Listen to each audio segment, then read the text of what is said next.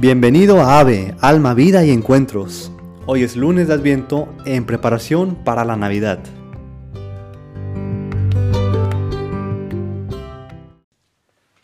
Hola, ¿qué tal? Bienvenidos otra vez a AVE en este lunes, último lunes de preparación para Navidad. Ya en cuatro días va a ser Navidad. No me lo puedo creer, o sea, el tiempo pasa súper rápido, ¿no? Muy rápido. Rapidísimo. Parecía Eh, que fue hace unos, unos minutos cuando grabamos los otros episodios.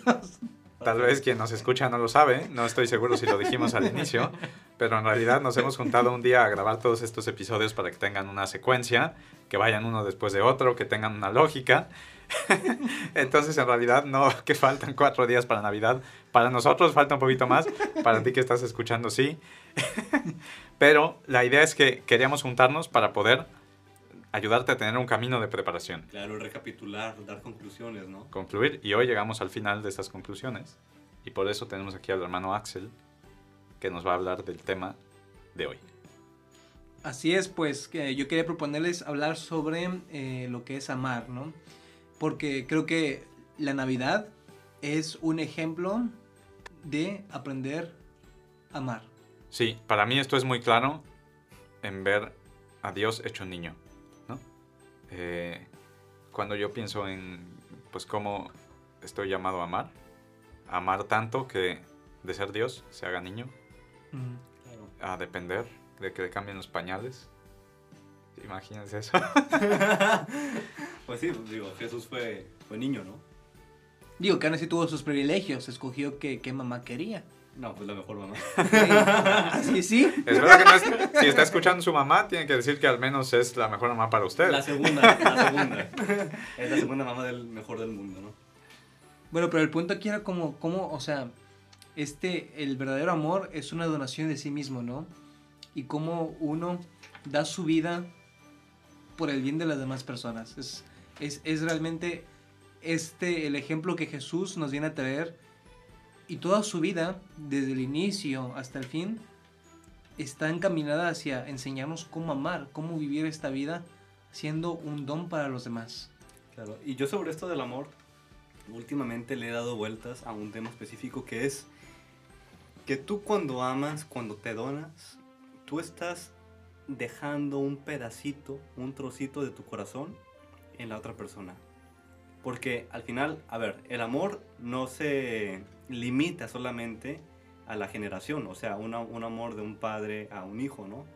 Sino el amor es algo universal, algo que puedes hacer. Que tú cuando amas estás dejando ese pedacito de tu corazón en la otra persona y ahora esa persona tiene ese pedacito de tu corazón en él. Y al final es algo que Jesús nos ha enseñado, ¿no? Claro, ¿sabe qué? Ahora que hablaba usted, me recordó algo que me dijo hoy un hermano, eh, hoy, hoy el día que estamos grabando, y me dijo, es que a veces pensamos que cuando salgamos de aquí podemos amar como sacerdotes a cualquiera, pero si ni siquiera conocemos y amamos a los que están aquí a nuestro lado, ¿cómo vamos después a salir y vamos a decir que amamos a este adolescente, a este joven, a esta señora que, que Dios nos pone enfrente? Y me hizo mucho pensar en que para amar, claro, hay que conocer. Nadie ama lo que no conoce. Y a veces podemos querer amar y entregarnos y donarnos casi a los que están lejos de nosotros, fuera de casa, ¿no? Y porque a veces no conocemos tan bien tal vez a los que tenemos más cerca, ¿no? Claro. Eh, También esta es una llamada pues para la gente, ¿no? Porque eh, en Navidad ciertamente las familias se reúnen. Que los sobrinos, que los primos, todos se reúnen, ¿no? Entonces es como que volver a sentarse en la mesa pero con otra mirada tal vez. Una mirada de decir, a ver, yo quiero amar, quiero, pues quiero ver cómo está de verdad. O sea, no simplemente, pues quiero comer y, y tronar cohetes y platicar con él un par de horas, sino realmente quiero interesarme por la persona y quiero amarla y quiero ver cómo está. Quiero estar con ella en familia, reunidos con Jesús.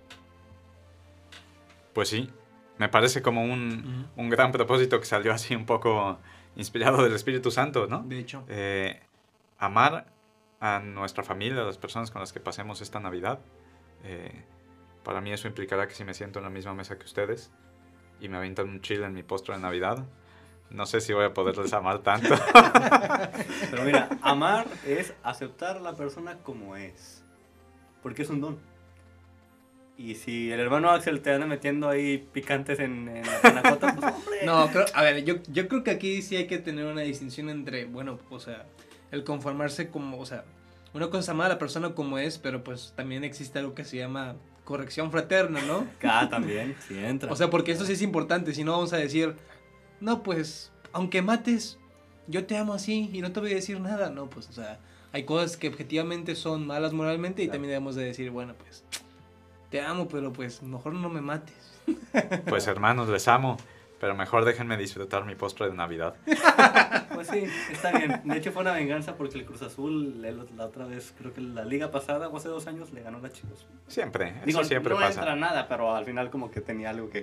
no, No hablemos del broma, Cruz. Azul porque la alegría de la Navidad eh, un poco desaparece este año. Y también para las Chivas. También para los Chivas, así que mejor no hablamos de fútbol. Mejor no, sí, sí. Mejor amemos, ¿no? Amemos. Amemos como Jesús, amemos como Él nos ha enseñado, donándose, siendo don, nosotros, nues- nuestro ser, que sea un don para los demás.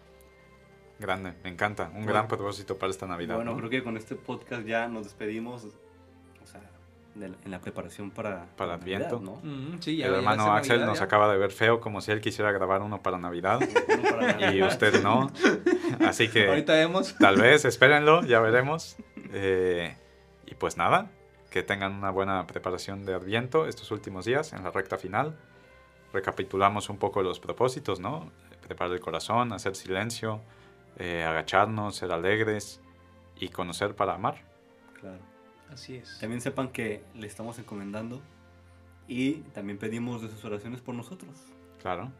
Como habrán escuchado, interactuando entre nosotros, salen también las peores partes de nosotros mismos. Así que saben que necesitamos muchas oraciones. Hombre, qué peores. No, al revés, sale la alegría, Qué negativo. el sentido del humor. Eso dice porque usted no se tuvo que tomar la gelatina con picante. Pues que le andaban diciendo que hay que ser mansos y humildes. Es cierto, hay que hacernos pequeños, está Eh, bien. Ahí está.